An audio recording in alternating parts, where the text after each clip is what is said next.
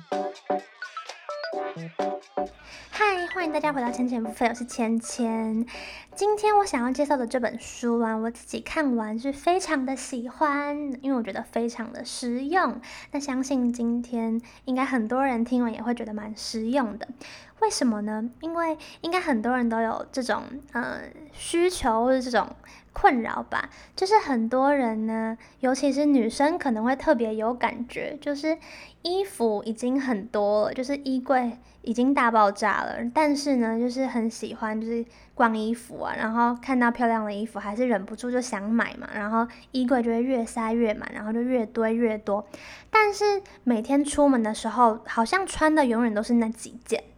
然后甚至有那种买来，然后就是看了很喜欢很喜欢，然后但是买来却放了很多年，然后吊牌从来都没有拆过，然后那件衣服就一直在衣柜的最下面，到很很很久以后才被发现之类的。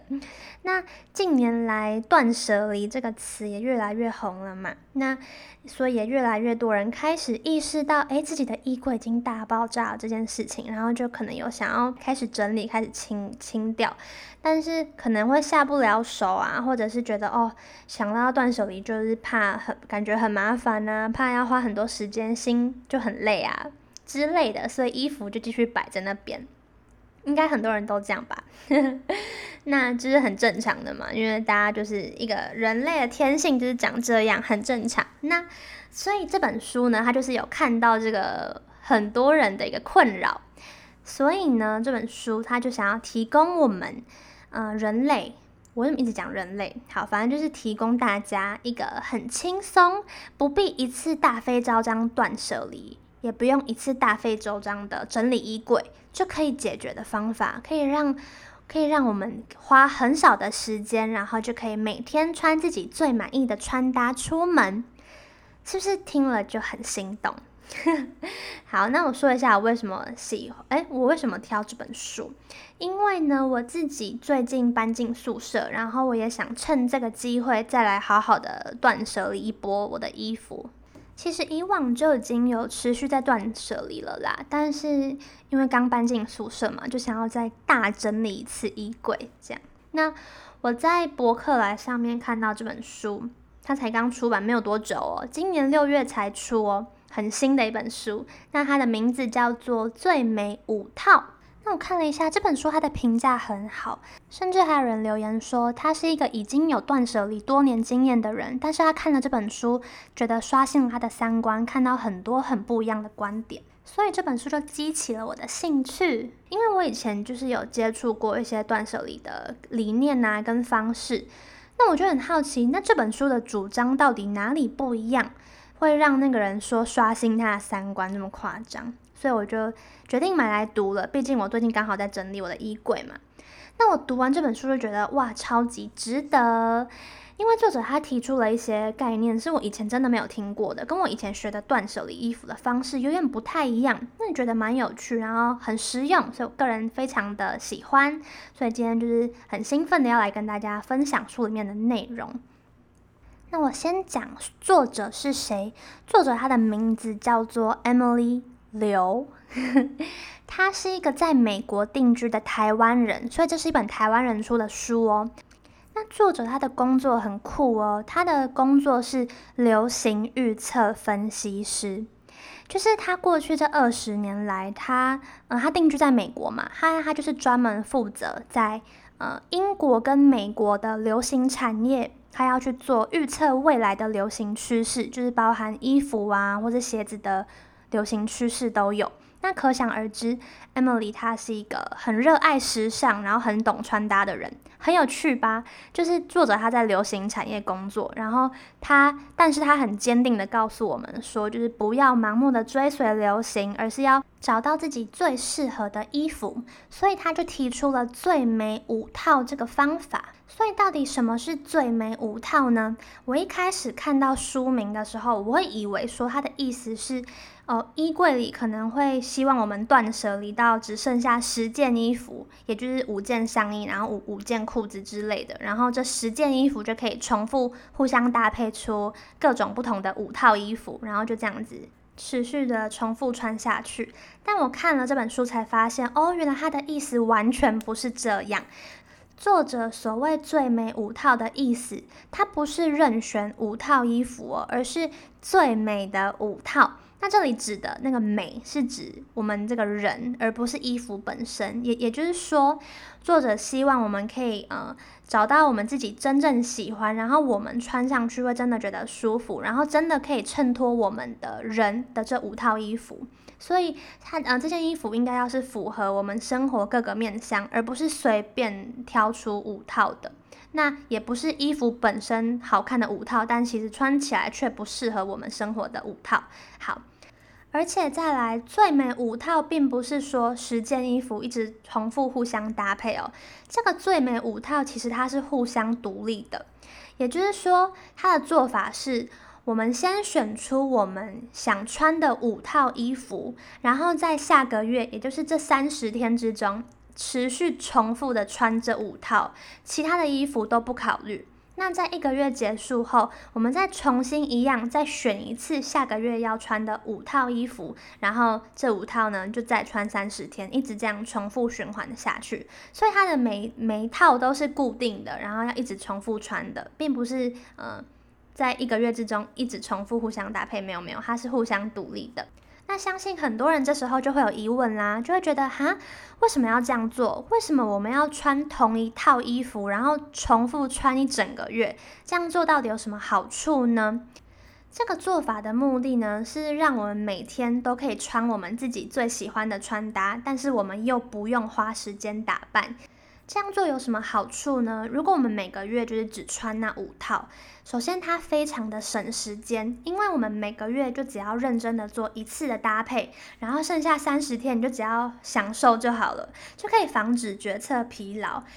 决策疲劳的概念，我在之前的 podcast 里面就有分享过。那决策疲劳它的意思就是说，因为我们每个人每天都要做一大堆、无数个不同的决定，那其实我们人类每做一个决定就会消耗我们的精力，所以我们如果做了太多琐碎的决定，不但我们的心会很累之外，然后我们的决策品质就会下降。就像是欧巴马他也说过，就是他会尽量减少做选择的机会，就像是他不会想要呃一一直花心力去想他要吃什么啊，他要穿什么，因为他还有很多的决策要做。那因为我们要耗费心思想今天要穿什么啊，这件事情其实是会消耗我们的精力的，因为决策疲劳嘛，所以。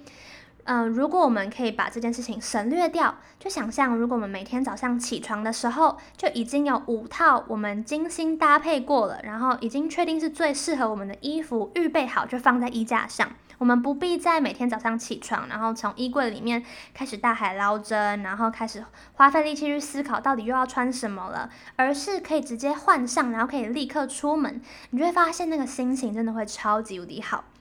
你每个月的开头呢，就只要做一次的搭配，然后你这三十天之中，你每天就会穿着自己最喜欢，然后真正最适合自己的穿搭，不觉得很赞吗？就是出门变得很方便，然后又可以随时穿得美美的，然后心情就会很好。所以就是如果是这样子的方式，无论如果我们睡过头啊，或是有任何紧急情况需要出门的状态，我们都不会再慌张的在那边选衣服，然后很头痛。对。所以第一个好处就是它非常的省时间，然后再来第二件事情就是它会最好看，就是它不但最最省时，而且它会让我们最好看的样子。因为就是只有五套嘛，那我们每个月开头选五套的话，我们一定是会选那些我们打从心底真的喜欢，然后也是真的会适合我们的衣服，我们才会愿意选它出来当做我们这整个月唯一会穿的衣服嘛。那就不会像如果我们平常。呃，虽然喜欢穿搭，但是我们通常就是会赶着出门的时间压力下，我们最后可能就会往往倾向拿拿拿出那些呃最习惯啊，然后最不容易出错的安全牌的衣服这样出门，所以就是比较平常会偏向无意识的穿搭。那如果我们有这个最美五套的思维呢，我们却我们就可以呃穿出自己最喜欢的样子。而且也会减少，就是我们平常匆忙乱搭衣服，然后就感觉自己好像衣服总是不够，一直都没有适合自己的感觉，然后就会开始又一直乱买，这样就会恶性循环下去。好。所以执行这个最美五套的这个方法呢，还可以呃让我们没有不会再那么的冲动购物，因为我们就是有好好的审视自己这样。另外，作者也有提出一个理念，是我觉得我自己非常同意的。作者说，如果是你最漂亮的样子，让大家印象深刻，也是一件好事。如果我们每天都随意的匆忙搭配好了，就即使不重复，但是我们的样貌却普普通通，也没我们也没有特别喜欢。相较之下，如果我们有重复，但是我们重复我们最好看、最适合我们自己的搭配，让人产生对你的记忆点，其实也是一件很棒的事情啊。我觉得，我觉得这个思维跟一般嗯、常听到的可能不太一样，因为很很多时候会有那种要尽量避免重复的这种迷思。就例如说，我最近就刚好听到有一个朋友说，他最近他想要赶快去买衣服，为什么呢？因为他说他他被发现，就是他被同事发现他连续穿一样的衣服，然后呢，他就说他觉得很尴尬，就是被同事这样讲。那我就觉得，诶，这样子的观点其实蛮有趣的，就是好像。好像重复是一件很很很不行的事情，好像你穿一样的衣服会是一件很羞耻的事情。我就觉得，诶，还蛮有趣的。这可能是一种我不知道从哪里来，不知道是不是一种商业的手法嘛，就是让大家有这种思维，然后大家就会想要赶快去买衣服。我也不知道啦，但是就是觉得，诶，还蛮有趣的。但是我其实是很很认同作者，就是说，好看的衣服重复穿，其实真的没有什么不对啊。它就是因为好看，所以我们才会重复穿。对，好，分享完毕，再来讲下一个，嗯、下一个最美五套这样重复穿一个月的好处，还有第三点，那就是我们可以更了解我们自己，也就是说，我们可以透过衣服，然后自我觉察，去了解到底自己更适合什么，跟自己的真正的喜好是什么，因为。首先，我们一个月重复穿同样的衣服，那我们跟衣服相处的时间就会拉得很长嘛。那我们就有时间，就是好好的感受，然后好好的观察我们自己到底有多喜欢这些衣服，然后这些衣服到底是不是真的适合我们。那例如说，我们就可以呃去感觉到哦，我我穿这套衣服，那它跟着我一整天，到底是让我感觉到感嗯、感觉良好，还是？让我更有自信，还是说其实穿了很不舒服，然后其实它有造成我日常行动的麻烦等等的，我们就是会去更深刻的感受到这件事情。那再加上，因为最美五套的这个规则呢，是我们每个月都要去重新审视一次衣柜，因为要去筛选下个月的五套嘛，所以这个过程慢慢的呢，我们就可以更清楚的了解到哦，哪些衣服真的可以衬托你，而不会再像以前一样，可能满衣柜一大堆的衣服，但是对自己到底真正喜欢，或是到底到底需求是什么，就是。那种呃很很模糊的感觉，就自己也不清楚到底自己适合跟喜欢什么，所以才会累积了一大堆可能可有可无，然后要丢不丢，然后一直被闲置在那边的衣服。所以呢，我们这样子每个月透过这样子的反思，就久而久之呢，我们就比较不会嗯冲动购物或是穿一些我们不适合的衣服了。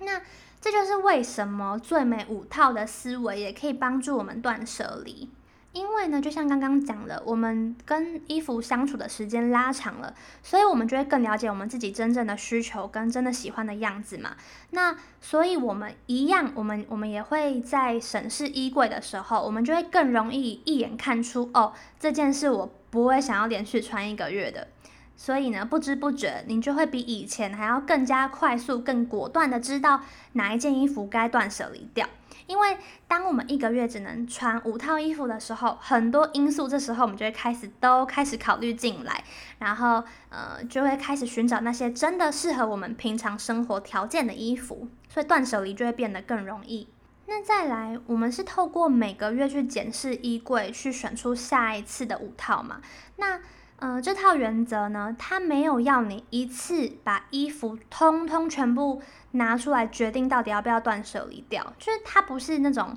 一次超级百分之百断舍离。最美五套的理念呢，比较是透过你每个月要重新审视衣柜，去找出你下个月的五套的这个时候，每个月都固定的去呃做筛选，然后你就在过程中顺便的舍弃掉那些哦，你一看就是不会想要之后重复穿一个月的衣服。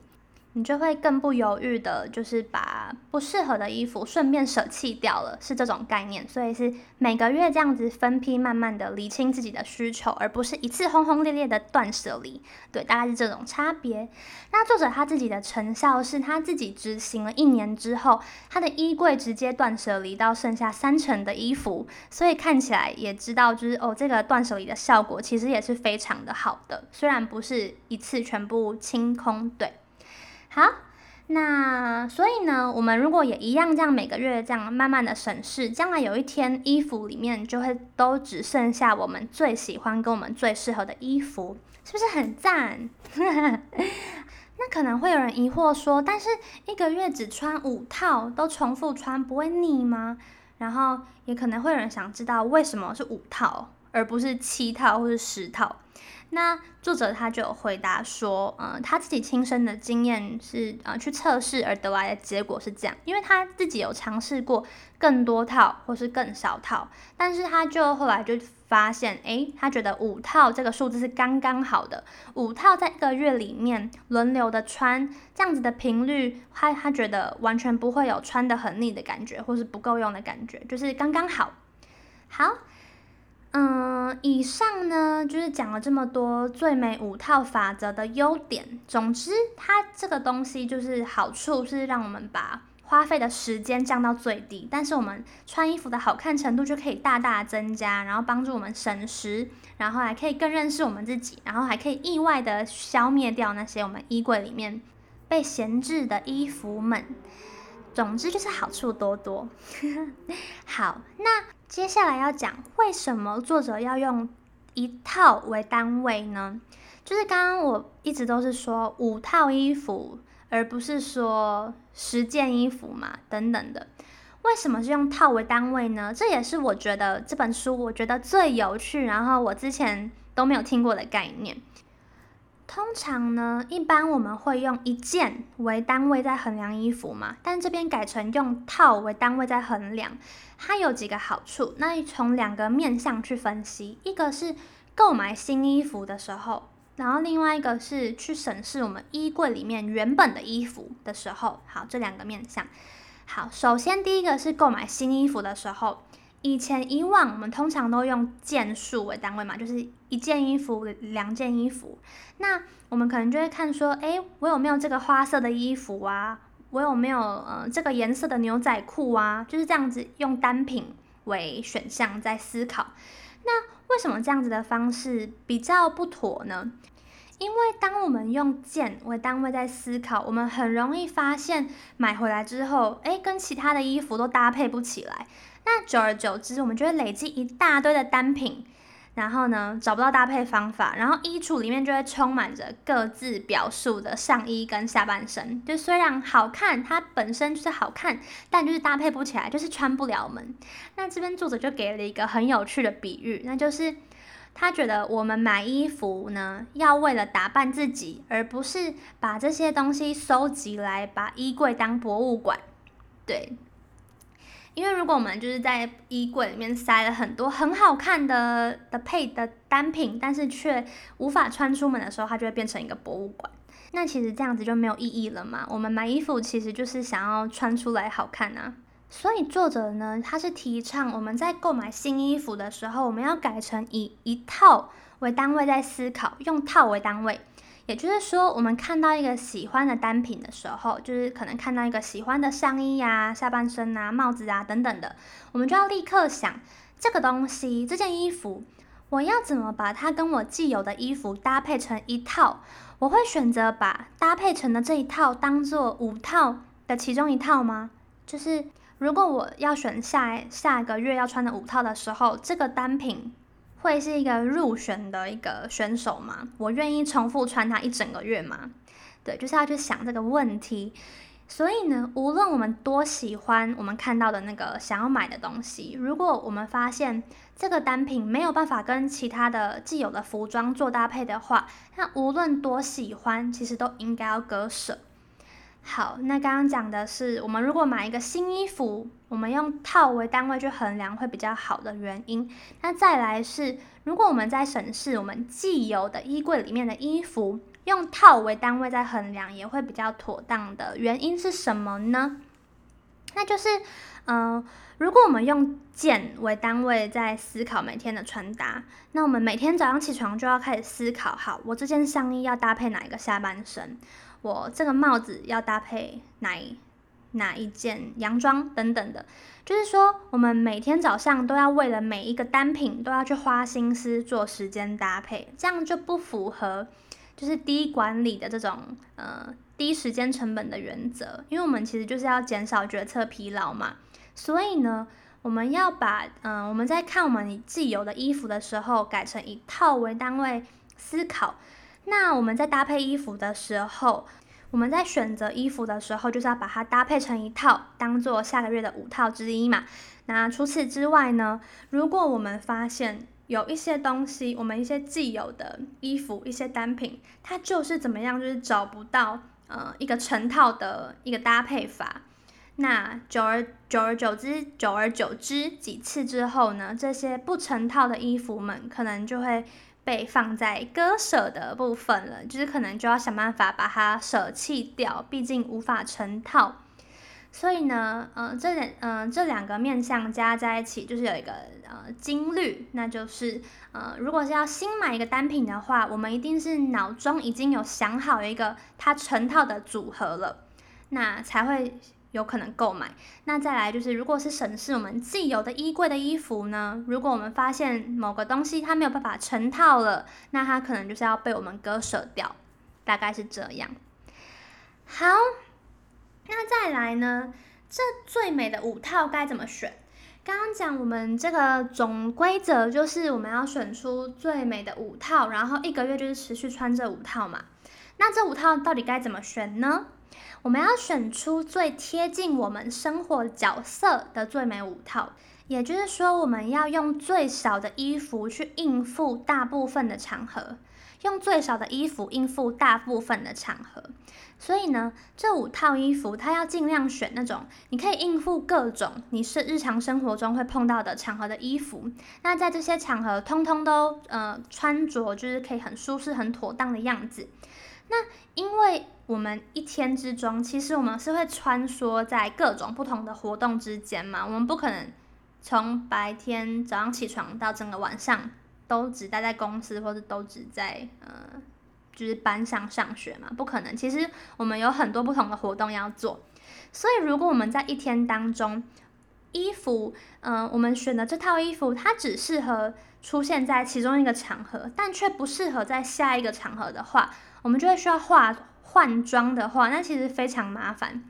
所以，如果我们可以找到一套衣服，它是可以应付所有的场合的话，那这样子就会更符合作者所提倡的这种呃低时间成本的管理的原则。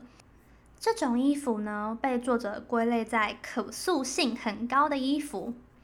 也就是说，例如啦，呃，一件洋装，然后它它可以在白天的时候让你出席正式的场合，然后你因为是正式的场合，所以你可能会想要多戴个项链。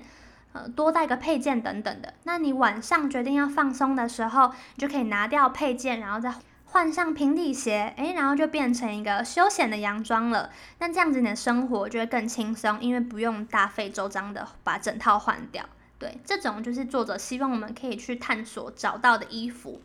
嗯、所以呢，我们可以好好的思考。我们的生活场景主要是由哪些面向所组成的呢？像是我们可能一天之中可能会去学校，然后跟朋友呃晚上吃饭，或者是说呃上班，然后下班的时候会去散步之类的。那你去思考你的生活场景有哪些后，再慢慢的找出一个平衡点。然后就可以慢慢的去呃探索，找到那些进可攻退可守这种很赞的可塑性很高的衣服，这是一个很重要也很实用的一个任务吧。嗯，那这时候一定会有人好奇说，诶，那运动呢？健身呢？这跟上班衣服一定会差很多吧？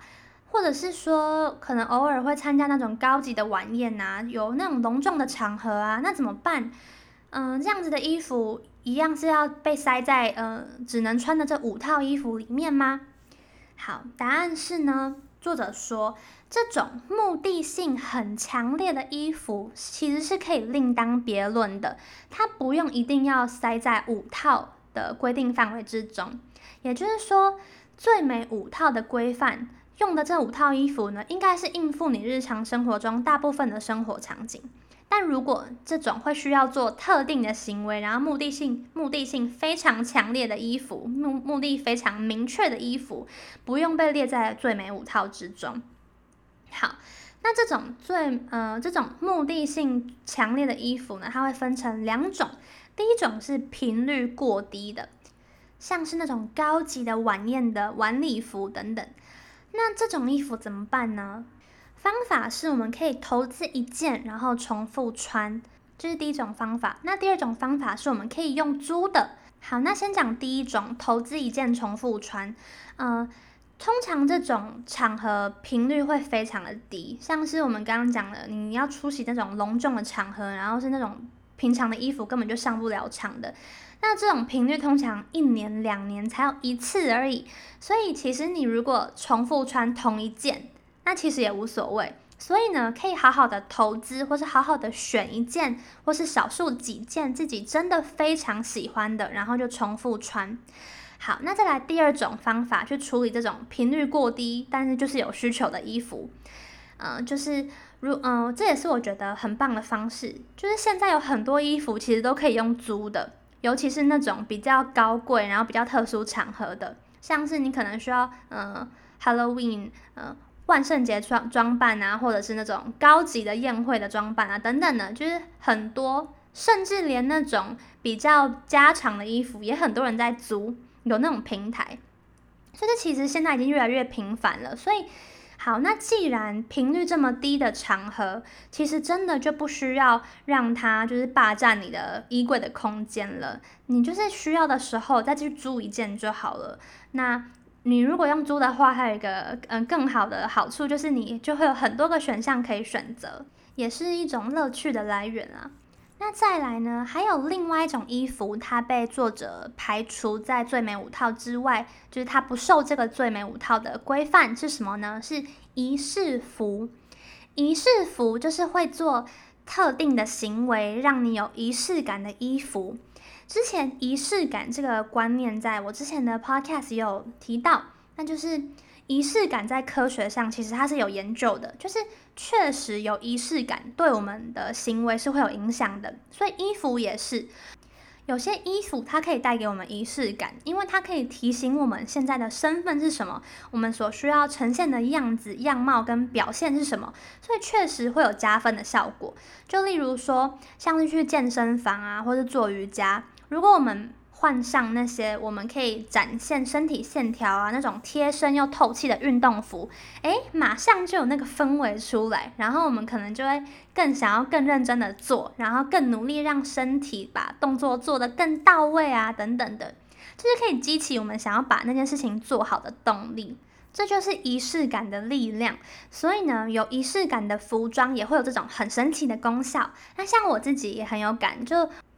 我自己平常有在跳舞，那每次我就算是自己在家，然后只有我自己一个人，都没有人看得到我，然后我自己在呃我的房间里面对着镜子编舞啊，或是跳舞等等的，都没有人看到我，但是我一定还是会把衣服换成跳舞专属的服装，甚至还会换上就是运动鞋，就是把把鞋子穿上，然后我还会把我的耳环戴起来，因为我觉得这样看起来比较漂亮。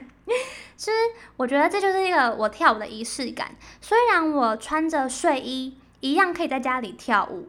但是呢，感觉起来就是没有那个 feel 啊。所以呢，如果我换上跳舞的衣服，我编舞的速度，我自己发现，我就会觉得，诶，我编舞的那个灵感就会变得比较多，然后我的编舞速度就变得比较快，然后跳舞整个感觉也会比较有 feel。这就是仪式感的力量。所以呢，好，既然我们现在知道仪式的服装是有力量的，那仪式服呢，就是也要好好的挑选。我们可以好好的选一件我们喜欢，然后穿起来心情会好，然后又真的适合做那个活动的衣服，就会非常的值得，是一个很值得投资的一个项目。好，那所以呢，综合以上，这种目的性太强烈的衣服呢，它不用被规范在最美五套之中，是可以另外计算的。但是，但是，如果你的衣服很少，或者是说你想要断舍离的更彻底的话，你当然也可以在全部的场景、全部的生活场景里面，你都算在五套里面。我嗯、呃，像我有在网络上看过，有一些极简主义的人，他是直接依照自己平常的生活场景去各自选出最美的一套，然后加在一起就差不多五套了。例如说，好，运动选一套。居家服一套，上班一套，做瑜伽一套，哎，一套不是一套，做瑜伽一套等等的。然后呢，这样子整个衣柜就差不多就是五套衣服，所以。他也不用每个月换新了，就是他们是走这种更极简主义的方式。那当然，作者没有要求大家一定要做成这样嘛，毕竟这不是一本极简主义的书。这本书的主轴目的呢，是希望帮助我们更认识自己真正喜欢跟适合的衣服跟样子，然后进而我们未来就可以花越少的力气，花很少的时间，然后就可以穿出自己最喜欢的样子的一本书。所以呢，就是看我们自己的需求是什么来决定喽。再来呢，最美五套它还有另外一个法则，那就是无论你多喜欢这个月的五套，你下个月呢依然要尝试不同的搭配。为什么呢？为什么我下个月要穿另外的五套，而不能持续穿相同的五套？这样不行吗？嗯、先讲作者的目的是什么？作者是希望可以帮助我们更了解自己的喜好跟适合的衣服嘛，所以呢，会希望我们每个月都去重新检视一次自己的衣柜，去做不同的搭配跟筛选，我们这样就会达到精益求精，然后越做越好的感觉。嗯，我们可能会发现说，诶，原来。可以这样搭配哦，哦，我原来这样子穿会比之前那样更好看之类的。你就是会在每个月去重新搭配下个月的五套的过程中呢，去越来越知道自己的喜好跟适合的衣服。那如果你的衣服里面有其他的衣服，但是呢，你永远都只穿同样的五套，你就只做了一次，你就再也不做了。然后你每个月都不尝试换换看别的衣柜里的衣服，然后一整年来就是无意识的重复，就是穿这五套的话，那就比较可惜，因为你可能永远就不会知道说，哦，原来自己有更适合的版型或衣服，诶，那你衣柜里其他的衣服永远就会被闲置在那边。那我们就会希望说，我们每个月重新审视一次衣柜，然后重新换五套，也是在帮助我们断舍离，嗯、跟更认识自己适合的穿搭的一种方式。那当然，跟刚刚有提到的一样，如果你本身已经断舍离到一个境界了，那你的衣服，你的衣柜里就只剩下五套啊，没有其他的衣服了。那这样我难道一定还是要想办法换别的五套吗？当然，当然不用。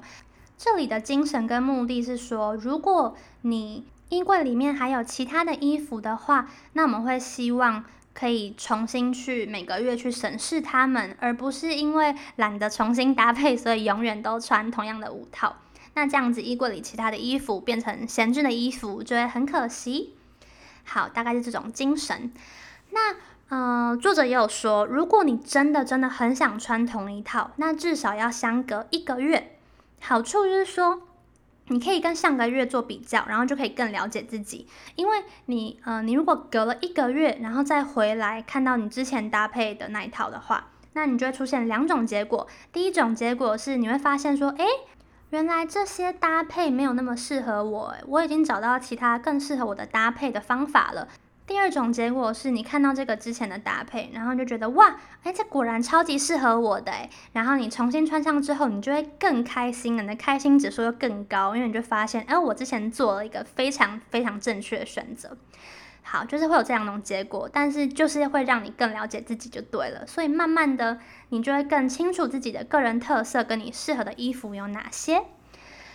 好，以上讲了最美五套的很多很多的优点，那再来就是讲怎么执行这个最美五套，其实超级无敌简单，你不需要马上把所有的衣服拿出来断舍离，不用浩大的工程，你现在就可以直接去衣柜，马上选出你下个月要穿的五套是哪些，就就这样就结束了。就是因为呃，像我就可以很快的做到，因为我之前就有断舍离过了，所以我现在衣服其实数量还蛮少的。那所以就可以直接很快看出我下个月想要穿的五套有哪些。但是如果你的衣柜目前是大爆炸状态，你不知道从何下手的话，也不用担心，你就是可以遵循以下的步骤。首先，你把相同的品相的衣服集中，然后呢，再找出选手候选人。详细一点的来说呢，那就是你呃，你把你的衣柜里面相同品相的衣服集中的过程中，你去挑出那些你一看你就立刻认定哦，这件会是我愿意下个月一直穿的衣服。通常那种直觉都蛮准的。然后呢，它就会是你的呃下个月入选的重磅选手之一。那因为一开始就有说，就是最美五套，它的法则是低时间成本的，所以它没有规定你一定要一次把衣橱翻全部翻开来，全部都拿出来大整理断大断舍离，不用不用，它是可以每个月分批次的，所以你其实只要在每一次呃每个月。把衣服相同的品相集中的这个动作的过程中，去找出你下个月想穿的五套衣服就足够了。你下个月想穿的那五套很喜欢的衣服，当你一旦找到了，那剩下整理不完的也不用立刻就是很担心很懊恼怎么办，就是可以下个月再说。那再来，如果我们在集中衣服品相，就是集中分类的过程中，我们看到那些我们一看就是不想和他重复相处一个月的，那个这种这种直觉也通常会蛮准的啦。就是你可能会哦会想说哦，因为它材质不好啊，或是版型就是不适合你，你就是不会想要跟他相处一整个月。总之就是穿起来会让你不舒服的，那基本上就不用再浪费时间思考了。这些通常就是会首先面临被淘汰的命运。毕竟你要穿一整个月嘛，没有人想要穿不舒服的衣服。那你可以把它淘汰掉。那如果你觉得很犹豫不决，不知道到底要不要丢的话，这里也没有一定要你马上丢，你可以先保留起来。它只是被你先归类在非入选的选手、非非选手区而已。非入选区而已，就不用担心。那这些在非入选区的嗯衣服里面呢，你下个月依然可以想尝试拿出来搭配看看，然后就是可以再多做一些思考啦，没有强迫你一定要丢掉。但是如果你觉得一看就是要丢的，那那当然也非常 OK。原因是这个步骤的目的是挑出下个月你想穿的五套，而不是真的是要你去想要不要丢掉一些衣服。所以不用再思考要不要断舍离上花太多的时间，那不是这边的重点。这也是我看这本书我觉得诶非常有趣的地方，因为它跟断舍离的概念就有点不太一样，就是它这边比较是用加法，然后断舍离比较是减法，就是这边主轴是 focus 在呃加法，你挑出你下个月要的五套，那断舍离比较是减法，就是比较是 focus 在呃你你去。移除那些你真的不需要的东西，那我就觉得蛮有趣的，因为嗯、虽然他们的方式跟主轴不同，但是嗯、最美五套的方式也可以像刚刚讲的，它也是会在帮助你断舍离，因为你每个月去重新审视，然后你就可以越知道自己真正喜欢跟适合跟我们真正的需求，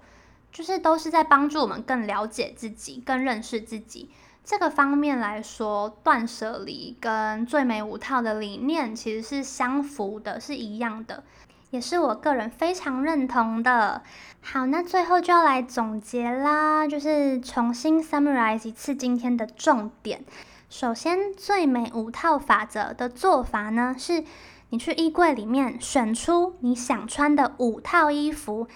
好好的花时间搭配这五套衣服之后呢，你一个月之中就轮流的重复穿这个搭配好的五套。那一个月结束后呢，你可以再重新选一次下个月要穿的五套。那它的好处呢，就是可以让你省时间又最好看，因为你每个月只要认真做一次的搭配，剩下三十天就不必再烦恼要穿什么了，防止决策疲劳。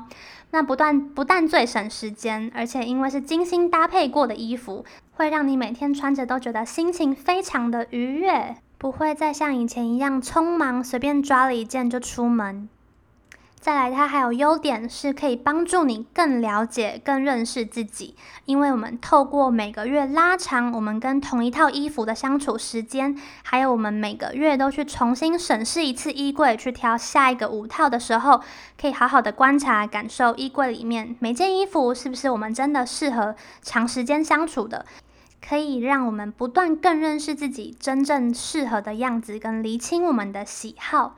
再来最后一个重点呢，是用一套的思维来衡量衣服，而不是用一件。我们在犹豫到底要不要购买一件新的衣服或一个新的单品的时候，要先思考这件衣服能不能跟我既有的衣服有成套的组合。那我这套组合会是我愿意重复穿一整个月的吗？那如果是既有的衣服呢，也要想办法让它成套。如果是一个没办法成套的衣服跟单品的话，那就要一律割舍。好，分享完毕，这就是今天想要分享的《最美五套》这本书的内容。如果你听完，诶，很心动，就可以赶快去找出你的第一个月的五套吧。那也期待你跟我分享你们的实践心得。欢迎在 Apple Podcast 上面留言给我，或者是到我的 Instagram 私讯跟我分享都可以。像我自己就有开始在尝试这个最美五套的法则，我个人觉得超级无敌喜欢，就是每天早上起床就可以直接穿好那一套，然后直接出门都不用思考，超级无敌神清气爽，非常的喜欢。那我希望自己未来也可以持续的执行。那如果有更长远的实践心得的话，再来跟大家分享。目前就是刚开始尝试，那就到节目的尾声啦。我现在是固定每星期天会出一集 Podcast。但是这次我不小心拖到隔天礼拜一，不知道有没有人发现，可能也没有人发现。后来，反正就是因为我这个礼拜忙碌大爆炸，整个是无敌抽不出时间，但是我很尽力了。好，总之呢，只要是没有紧急的情况呢。我都会在星期天出一集 podcast，每一个礼拜更新一次。那几点还不一定，所以呢，欢迎追踪我跟开启通知，就不会错过我的下一集。那主要呢，这个频道会分享书籍的内容为主，那可能偶尔会穿插一些我生活中的经验跟反思。如果你喜欢这一集的节目内容，欢迎你在 Apple Podcast App 上面打新评分或是留言给我。那我现在要来念新留言，我看到正红有新的留言，正红有针对第十五集留言，第十五集是在讲一流的人如何保持巅峰，就是压力跟休息怎么去调配的那一集。好，正红说，分享一下我的小小经验，我个人在面对压力或任务时，首先会想背后的意义是什么。知道为何而战，就会全心投入，但努力也不一定会成功嘛，所以就会设先想好最差的情况是什么，然后先慢慢适应最差的情况的心态。那这样如果真的失败了，也就那样而已，就也算是计划的一部分。再来是在设立情境的部分，仪式感的部分。我自学生时期喜欢用黄色灯光的台灯，有聚焦及温暖的氛围，让我专心在面前的功课或任务，跟大家分享。感谢正红的分享，我个人非常的认同，就是说在面对压力的时候，会事先想背后的意义是什么，就是到底为何而战。这让我想到英文有一个字 vision，就是愿景的意思。就是当我们在做一件事情，那那件事情背后是有一个愿景的话，它就会支持我们继续做下去。然后你眼前的那些痛苦啊，或是那些困难啊，你就会觉得比较无所谓了，因为你是为了一个更远大的一个愿景而而战。这也是为什么很多领导力的书都会教领导人一定要先设立好一个愿景，一个 vision，然后要让你的团员啊、你的下属们都要知道，我们要一致的朝这个愿景去呃去奋斗，这样子大家才会更愿意的做事情，然后更愿意的付出投入时间。所以呢，非常的认同，感谢正红的分享。另外，正红说，我上一集用手机录音，一点也没有品质不好的问题，而且一次录完，有些很切实的感觉，不做作。哦，我好 shocked 哦！所以手机录音品质没有差，那这样我就可以把我的麦克风卖掉了耶。好啦，我应该平常还是会用麦克风录，但是这样子我以后就可以知道，我出门在外的话就不一定要带着麦克风了，我就可以随时都用手机录，开心。感谢正红跟我说，感谢你跟我分享。另外，我本来怕我上次就是一镜到底都没有，嗯、剪辑的话会很很多冗言赘字，大家会觉得很烦。就殊不知正红的评价是好的耶，好诶，那就代表我以后嗯、不一定要再这么认真剪辑了，我以后可以少剪辑一点。好，太好了，这样我以后花时间也会变更少。耶，感谢正红跟我分享，我才知道。好。那如果其他人有什么想法，也都可以欢迎跟我说，我才可以知道怎么做调整。那大家如果对于我今天的分享有什么心得或回馈的话，也欢迎在 Apple Podcast 上面留言跟我说，期待在上面看到你的留言。那最后，如果你觉得这一集有收获的话，也欢迎你分享给你认为会喜欢或需要的朋友。那就最后非常感谢你听完我这一集的内容，那就这样啦，大家礼拜天见，拜拜。